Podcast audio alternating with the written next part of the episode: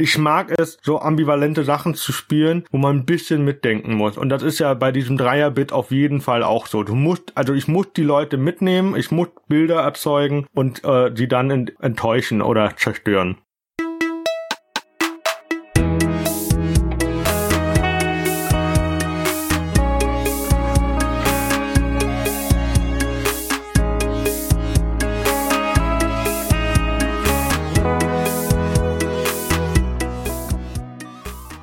Herzlich willkommen bei Setup Punchline. Mein Name ist Bernhard Hiergeist und das ist ein Podcast über Stand-up Comedy. Wir hören immer Live-Aufnahmen von Comedians und dann erklären uns die Comedians, wie sie das gemacht haben.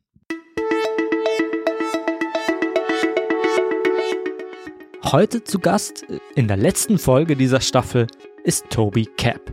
Toby wohnt in Deidesheim. Das ist eine kleine, kleine Stadt an der Weinstraße in der Nähe von Mannheim, aber auf rheinland-pfälzischer Seite. Tobi macht seit 2015 Stand-up und hat auch selber Shows in der Region veranstaltet. Von ihm hören wir jetzt ein Bit, das er im Sommer 2020 bei einer Show des Chaos Comedy Club in Karlsruhe gespielt hat. Darin malt er sich eine ja, vielgelaufene sexuelle Erfahrung aus. Viel Spaß also jetzt mit Toby Cap. Ich habe mich mal bei meinen Freunden geoutet oder dass ich bisexuell bin und dann haben die gesagt, ja geil, Digga, dann hast du ja jetzt doppelt so viel Auswahl. Äh, theoretisch. Praktisch gesehen habe ich doppelt so viele Absagen und das Einzige, wo ich mehr Auswahl habe, ist auf gewissen Internetseiten, wo ich mir dann so ein paar Filmchen angucke und wo ich mir nie weiß, gefällt mir dieser Film so gut wegen ihr oder wegen ihm. Und so gesehen kann ich jeden Film zweimal angucken. Oder wenn Freunde zu mir kommen und sagen, äh, entwickel noch mal einen neuen Fetisch, probieren Dreier aus. Nein. Ich bin 31. Keine Experimente. Ich stelle mir so einen Dreier auch unglaublich anstrengend vor, mich zu konzentrieren. Ich wüsste ja gar nicht auf wen. Auf die Frau vor mir oder auf den Typen hinter mir. Und ich glaube, die hat sich den Sex mit zwei Männern auch ganz anders vorgestellt.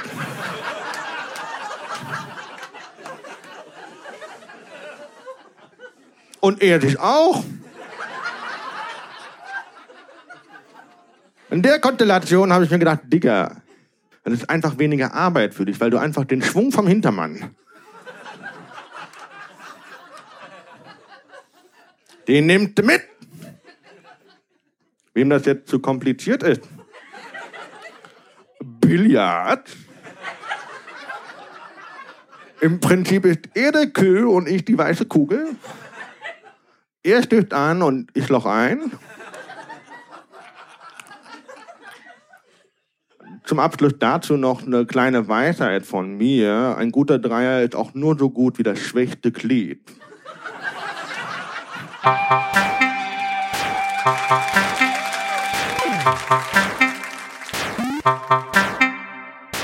Hallo, mein Name ist Tobi Cap. Ich bin 32 Jahre alt, Stand-up-Comedian seit April 2015. Ja, und wohne mittlerweile in Deidesheim in der schönen Weinpfalz. Die Stand-up-Szene in Deidesheim ist großartig nicht existent. Also wenn ich unter normalen Umständen auftreten würde, bin ich deutschlandweit unterwegs, vor allem in Berlin und im Kölner Raum.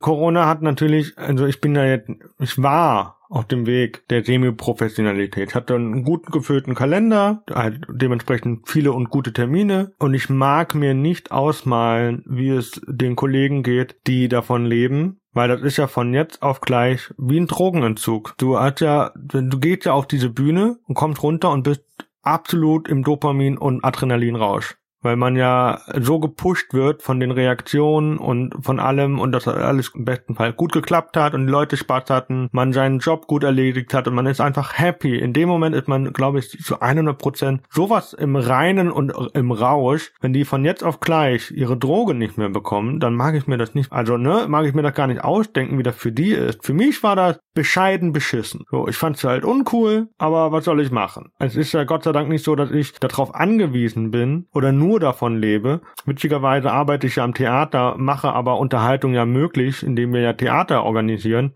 Und das ist halt aber dann auch, also ne, auf der Arbeit gehe ich kaputt. Und ich freue mich wieder, also ich freue mich nicht nur für mich, wenn ich auf einer Bühne stehen darf, sondern ich freue mich vor allem für unsere 38, 40 Schauspieler, die wir haben, wenn die auf die Bühne dürfen. Ich freue mich für jeden anderen Kollegen, weil das ist wirklich hart. Das ist einfach ein eiskalter Entzug von jetzt auf gleich. Die Comedians oder Künstler haben alle keine Spielfläche mehr, keine Arbeitsfläche mehr und die Leute haben keine, ja, keine Konsumfläche mehr. Und das ist halt einfach Mist. Und diese Alternativsachen über Zoom oder was weiß ich, die funktionieren für Comedians in der Regel nicht so gut wie beispielsweise Zauberer, die absolut davon profitieren mit Close-Up-Magie ähm, oder Musik. Das geht ja alles irgendwie. Irgendwie. Aber als Comedian bist du ja eindeutig von den Reaktionen und von der Energie noch mehr abhängig als jetzt Musiker oder Zauberer.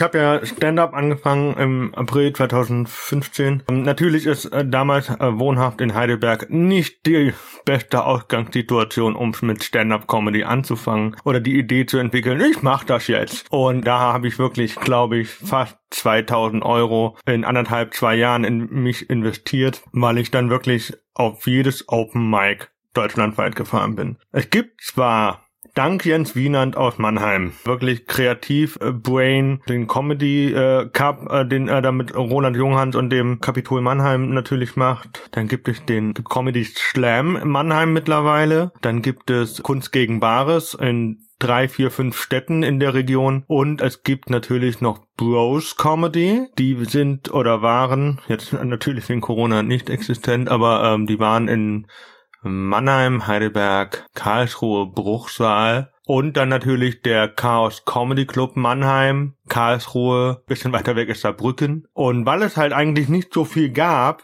habe ich halt dann auch irgendwann gesagt, ich mache meine eigene Open Mic und ähm, dann gab es halt fast drei Jahre lang zum Lachen in den Keller in Heidelberg.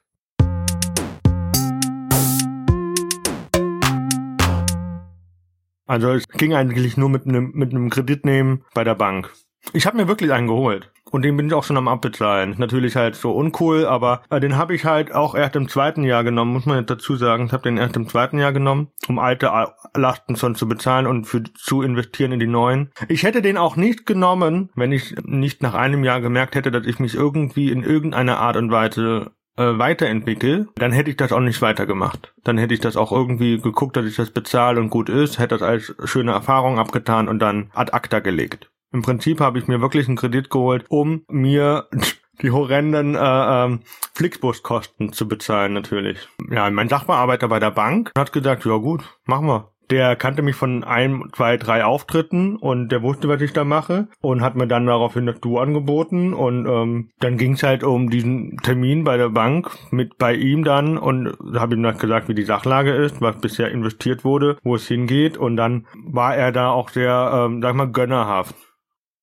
Also ich habe daran gemessen, dass ich besser werde, dadurch, dass ich nicht immer angefangen habe, neue Sachen zu schreiben, sondern ich habe halt wirklich mal ein starkes Ding, was ich mal wirklich hatte, genommen und das auf Biegen und Brechen verfeinert die Pausen mehr geübt oder die Stille aushalten natürlich. Keywords oder den Punch äh, geguckt, dass der ans Ende kommt. Dann äh, eventuell die Geschichte noch ein bisschen erweitert. Also ich habe wirklich dann ein Set genommen. Das war mal dann von zehn Minuten. Das habe ich dann wirklich auf fünf Minuten runtergebrochen und das dann nochmal erweitert. Und so habe ich dann angefangen. Und als ich gesagt habe, okay, das ist jetzt richtig gut. Und jetzt weiß ich, wie Comedy oder wie, wie ein Witz oder ein Gag funktioniert. Setup, Punch, Setup, Punch und was weiß ich, ne? Learning by doing. Also also das ist ja wirklich ein Handwerksberuf. Das ist so wie Schleifen. Du musst irgendwann hast du da hast du ein Holzstück und sollst das schleifen und irgendwann weißt du, wie das am schnellsten geht oder wie das am besten geht und so funktioniert im Prinzip Gag schreiben. man weiß zumindest, wie eine Gag-Struktur funktioniert. Und das weiß man ja ganz am Anfang, wenn man anfängt, nicht. Außer man ist so ein Comedy-Crack und hat sich alles angeguckt auf Netflix und weiß, äh, okay, ich weiß jetzt, wie das funktioniert. Oder ich weiß scheinbar, wie es funktioniert. Aber es ist ja schon einfacher, wenn man einmal weiß, okay,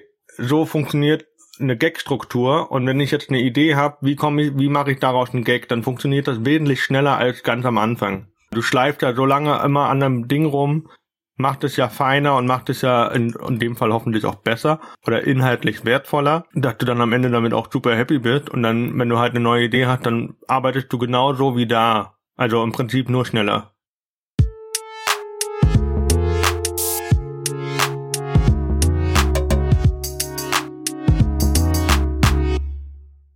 Natürlich hat man irgendwie damals das TV-Programm kannte man ja. Man kannte ja Comedy im Fernsehen. Aber das war nicht der Punkt oder die Inspiration oder nicht die Motivation zu sagen, ich mache das jetzt selber oder der kann das, dann kann ich das auch. Das war es eigentlich nicht. Man muss dazu sagen, ich hatte im Oktober 2013 meinen Podcast damit angefangen, mit meinem sehr, immer noch sehr gut befreundeten, lieb, sehr liebevollen Freund Fabian. Äh, damals ein Kommilitone, äh, mittlerweile wirklich einer meiner besten Freunde, auch einer meiner ersten Ansprechpartner mit einem neuen Witz ab, wo ich dann frage, ist der politisch korrekt? Kann ich das so machen? Und dann kriegt man halt entweder einen Rüffel oder sagt, okay, ich verstehe, worauf du hinaus willst, aber denk noch mal bitte drüber nach.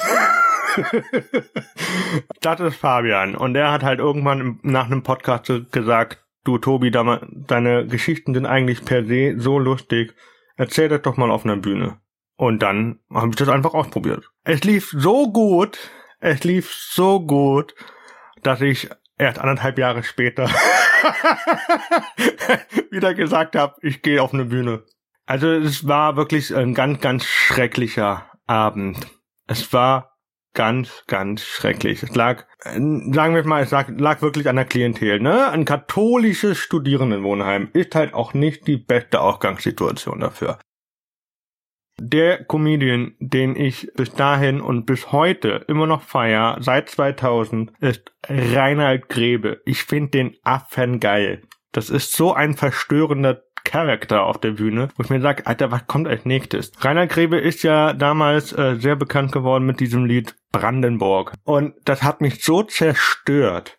Dieses Lied. Ich glaube, ich war mittlerweile bestimmt schon auf 14 Konzerten von dem. Und ich finde den einfach so weird auf der Bühne. Du weißt halt einfach, du kennst so die Lieder, du singst mit, du freust dich. Ich saß auch einmal in der ersten Reihe und hatte, da gab es keine Ablage für die Getränke und dann habe ich das vor mir hingestellt und dann hat er einfach irgendwas Interaktives gemacht mit der ersten Reihe und da hin und her gerannt und hab mich halt einfach auf so charmante Weise angeblafft mit, nimm das Glas weg, sonst dreh dich um. und, und ich dachte so, ja, ich, ich, ich mag ihn. Und ich finde einfach, es sind coole Lieder, die müssen nicht immer Sinn ergeben, sie machen Spaß, sie machen das, was Comedy machen soll. Und zwar erheitern sie einen, sie unterhalten einen, sie lenken einen vom Alltag ab. Das soll Comedy leisten, so. Und wenn und Reinhard Krebe macht das einfach auf sehr, sehr unkonventionelle und kompromisslose Art. Es ist in dem Fall kein reiner Stand-up, aber ich finde, er, er tut das, wofür man da hingeht. Und zwar unterhalten. Das ist natürlich ähm, ein sehr nobles Ziel. Ich habe aber ähm, aufgrund meines Backgrounds von Hörschädigung und Behinderung habe ich halt noch irgendwie so unterschwellig die Hoffnung, die Leute so ein bisschen mit Humor quasi so aufzuklären. Es ist natürlich super fantastisch. Ich weiß, das ist super utopisch. Die sollen Spaß haben, sie sollen sich unterhalten fühlen, sie sollen vom Alltag abgelenkt werden. Aber vielleicht, vielleicht nimmt der eine oder andere was noch mit äh, in den Alltag, im Umgang über Behinderte oder im Umgang mit hörgeschädigten Menschen.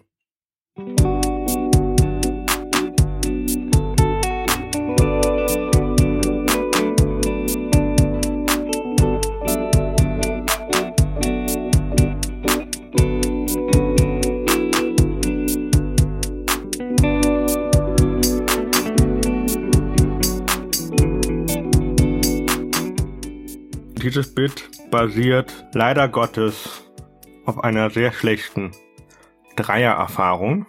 Ähm da hatte man sich eindeutig für etwas Eindeutiges verabredet und dann geht da so hin, war da. Und dann hieß es, wir warten noch. Und ich dann so, auf, auf was? Besser Wetter? nee, da kommt noch jemand. Und dann so, bitte was?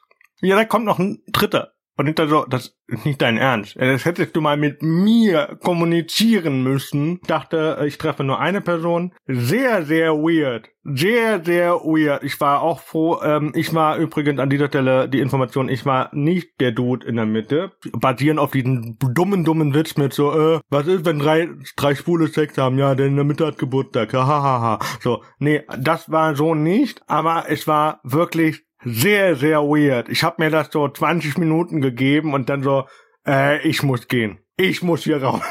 ich komme hier drauf nicht klar auf die Situation. Und dann bin ich wirklich gegangen. Und dann habe ich darüber weiter nachgedacht. Und dann habe ich das auch wirklich damals, das war auch sehr, sehr lustig, als ich den das erste Mal gespielt habe. Und ich habe dann diesen Gag einfach gerissen. Einfach so, wie der mir im Kopf war. Mit der Billardkugel und so. Dann saß da so ein Tisch mit 12, 70 plusjährigen Männern und die haben sich so einen Arsch abgelacht und das war mein Closer in dem Moment und dann bin ich von der Bühne gegangen und die haben sich noch sehr, sehr, sehr lange darüber unterhalten und mich danach noch gefragt. Das war auch sehr lustig. Mittlerweile muss man aber auch sagen, ich habe schon ein bisschen, der ist ja jetzt schon jetzt 2021, zwei Jahre Minimum alt, dass ich jetzt, ich spiele den ja auch im Quatsch Comedy Club und da ich das, ja, Publikum auch so ein bisschen, ne, ich bin hier im Theater, mh, das ist so ein bisschen äh, sehr, sehr frivol und tralala. Und dann habe ich gesagt, mache ich mittlerweile diesen Vergleich auf. Ihr kennt doch alle diese Bürostoßkugeln. Genauso, genauso funktioniert's. Und dann bin ich wieder so lieb, weil jeder dieses Stoßkugelsystem aus dem Büro kennt.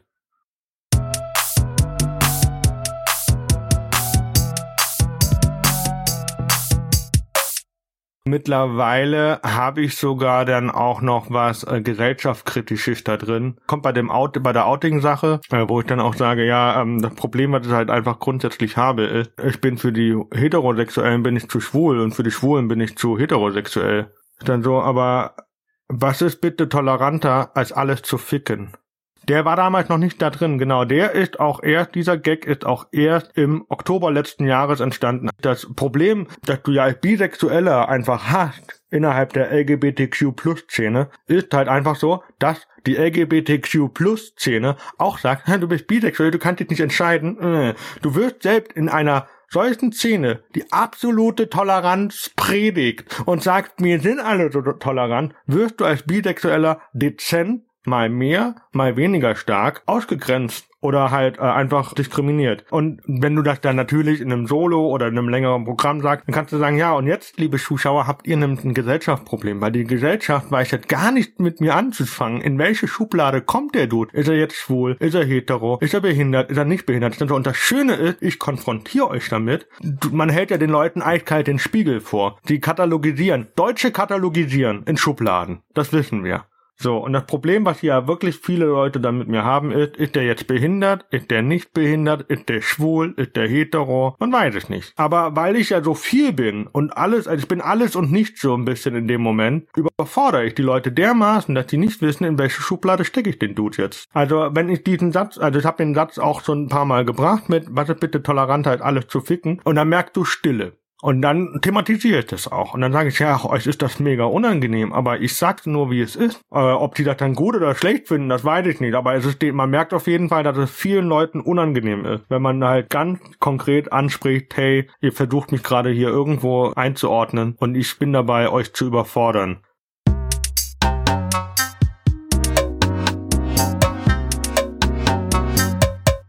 Dieses Bit funktioniert auch nur, weil ich super viele Bilder aufmache und also mit der notwendigen Pause dieses Bild lang genug wirken lasse und dann aber zerstöre. Die Frau hat sich das doch auch anders vorgestellt. Äh, sie vor mir, der andere hinter mir.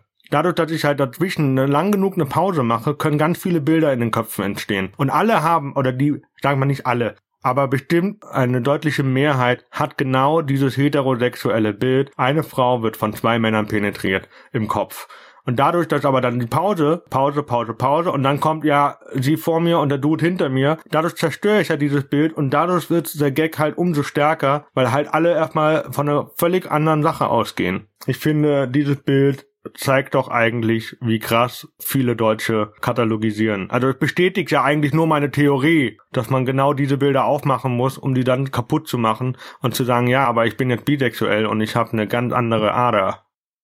Dieser Satz, ein guter Dreier ist nur so gut wie das schwächste Glied. Das ist ein wunderbarer Satz vom Kollegen Jochen Prang. Der hat gesagt, nimm den. Da passt dahin. Dieses Bit habe ich auch so oft gespielt, bis es jetzt von der chronologischen Reihenfolge oder, oder vom Aufbau her genauso ist, dass der stärkste Lacher wirklich am Schluss ist, ein guter Dreier ist nur so gut wie das schwächste Glied. In dem Fall ist das wirklich halt ein, ein absurder Gag. Der ist halt einfach nur süß. Der ist halt so, so binsenweisheitsmäßig und so, wir wissen doch alle. Und der ist halt nicht hart und der macht auch, der, ne, der zerstört auch keine Erwartungshaltung. Das ist halt einfach so ein, so ein süßer Gag in dem ganzen Bit ist das der liebste. Ich mag es, so ambivalente Sachen zu spielen, wo man ein bisschen mitdenken muss. Und das ist ja bei diesem Dreier-Bit auf jeden Fall auch so. Du musst, also ich muss die Leute mitnehmen, ich muss Bilder erzeugen und äh, sie dann enttäuschen oder zerstören.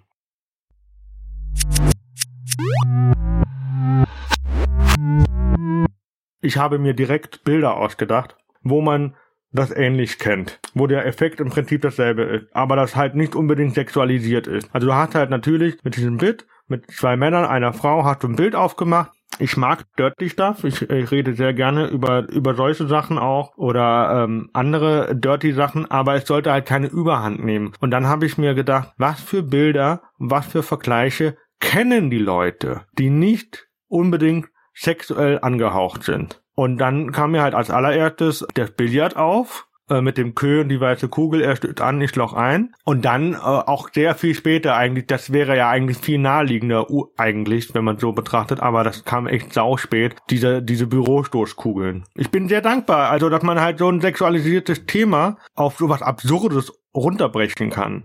Bilder helfen unglaublich viel, ja, sich Sachen vorzustellen natürlich und äh, jeder hat ja so seine eigene Vorstellung von dem, was ich mir da da auf der Bühne da quasi einen aberzähle. Und diese Bilder zu provozieren, ist die eine Sache. Die andere Sache ist, sie halt mit Vergleichen äh, irgendwie äh, zu füttern. Ne? Du kannst, du kannst halt dieses Dreier-Ding und du hättest das auch einfach stehen lassen können. Ne? Blablabla. Äh, er hat sich das auch anders vorgestellt. Ein, ein, guter Dreier ist so gut wie das schwächste Glied. Bums, fertig. So. Könnte man jetzt auch so eintüten und sagen, ist, ist fertig. Ich brauche dazu nichts mehr. Aber wenn du ja so einen Gag füttern willst, dann versuchst du ja irgendwie noch Vergleiche aufzuziehen. Und da ist dann sowas eigentlich ganz schön. Wenn man da noch irgendwelche harmlosen, also offensichtlich harmlose Bilder, in dem Fall dann auch sexualisiert darstellen kann. So, also, also ich weiß nicht, wenn ich jetzt noch drüber nachdenken müsste, wo hat man eine ähnliche, äh, wenn du so fragst, eine ähnliche Situation wie bei dem Dreier, hast du im Prinzip bei einem Auffahrunfall. Ne? Der in der Mitte hat den Schaden.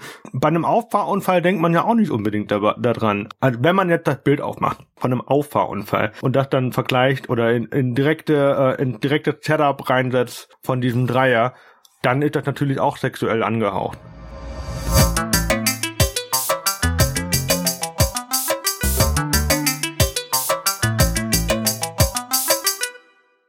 Mehrere Themen gibt es, äh, die ich noch bearbeiten will. Ich lese unglaublich viel für diese Themen, weil das kein, sagen wir kein klassisch Stand-up ist. Vielleicht im amerikanischen wäre das Stand-up. Im deutschen wäre das schon wieder Kabarett, wie die Deutschen so gerne kla äh, klassifizieren. Sobald es gesellschaftskritisch wird, ist es Kabarett. Äh, ich habe aufgrund meiner ähm, meiner Geschichte einfach und auch natürlich äh, Behinderung und ähm, Gleichberechtigung, Umgang und so, habe ich natürlich auch irgendwie, hatte ich schon gesagt, die Hoffnung, dass die Leute was lernen bei mir. Also ich habe immer bei den Lehrern, wo ich Spaß hatte, mehr gelernt als bei den Lehrern, wo ich keinen Spaß hatte. Deswegen kann man Ernte-Inhalte besser vermitteln, wenn man dabei lachen kann. Ich habe hier, ich, ich glaube, ich habe hier ganz, ganz viele Bücher über Feminismus, weil äh, mich äh, gesellschaftliche und soziale äh, Gleichberechtigung unglaublich äh, motiviert, äh, da mehr zu machen.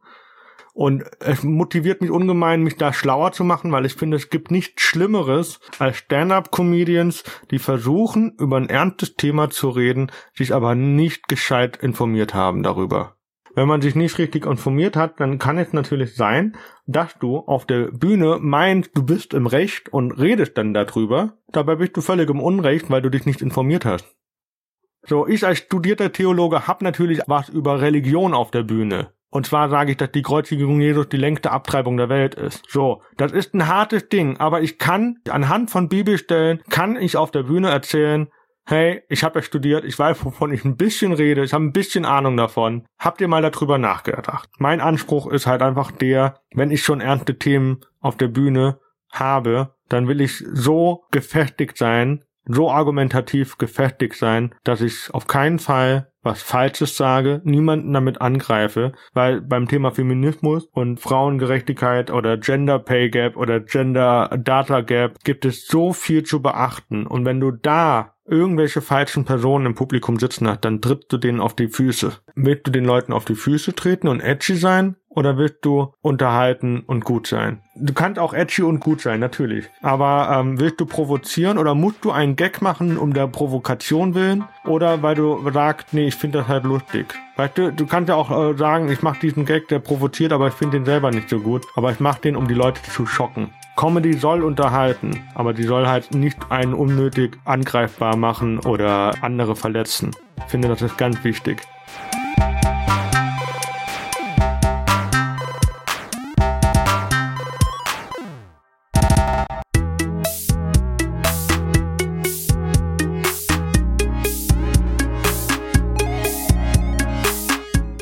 Das war Tobi Cap mit seinem Bit über die Dreiererfahrung. Ich freue mich sehr, dass er heute bei mir war. Die Aufnahme, die wir gehört haben, stammt vom Chaos Comedy Club aus dem Sommer 2020. Das ganze Set ist gut eine Viertelstunde lang und ihr könnt es in Gänze auf YouTube ansehen. Den Link dazu, wie auch die zu Tobi Caps Profilen und seiner Homepage, findet ihr in der Beschreibung der Folge. Das war es für diese Woche und für diese Staffel. 16 Folgen sind nämlich wieder um. Der Podcast begibt sich jetzt Stand Anfang März 2020 wieder in eine kleine Pause. Vielen Dank, dass ihr dabei wart und danke auch für euren Input und eure Fragen. Schreibt mir gerne eure Meinung zur Staffel auf Instagram, Facebook oder per Mail an killme at setup-punchline.de. Bis bald. Mein Name ist Bernhard Hiergeist und das war Setup Punchline, ein Podcast über Stand-up Comedy.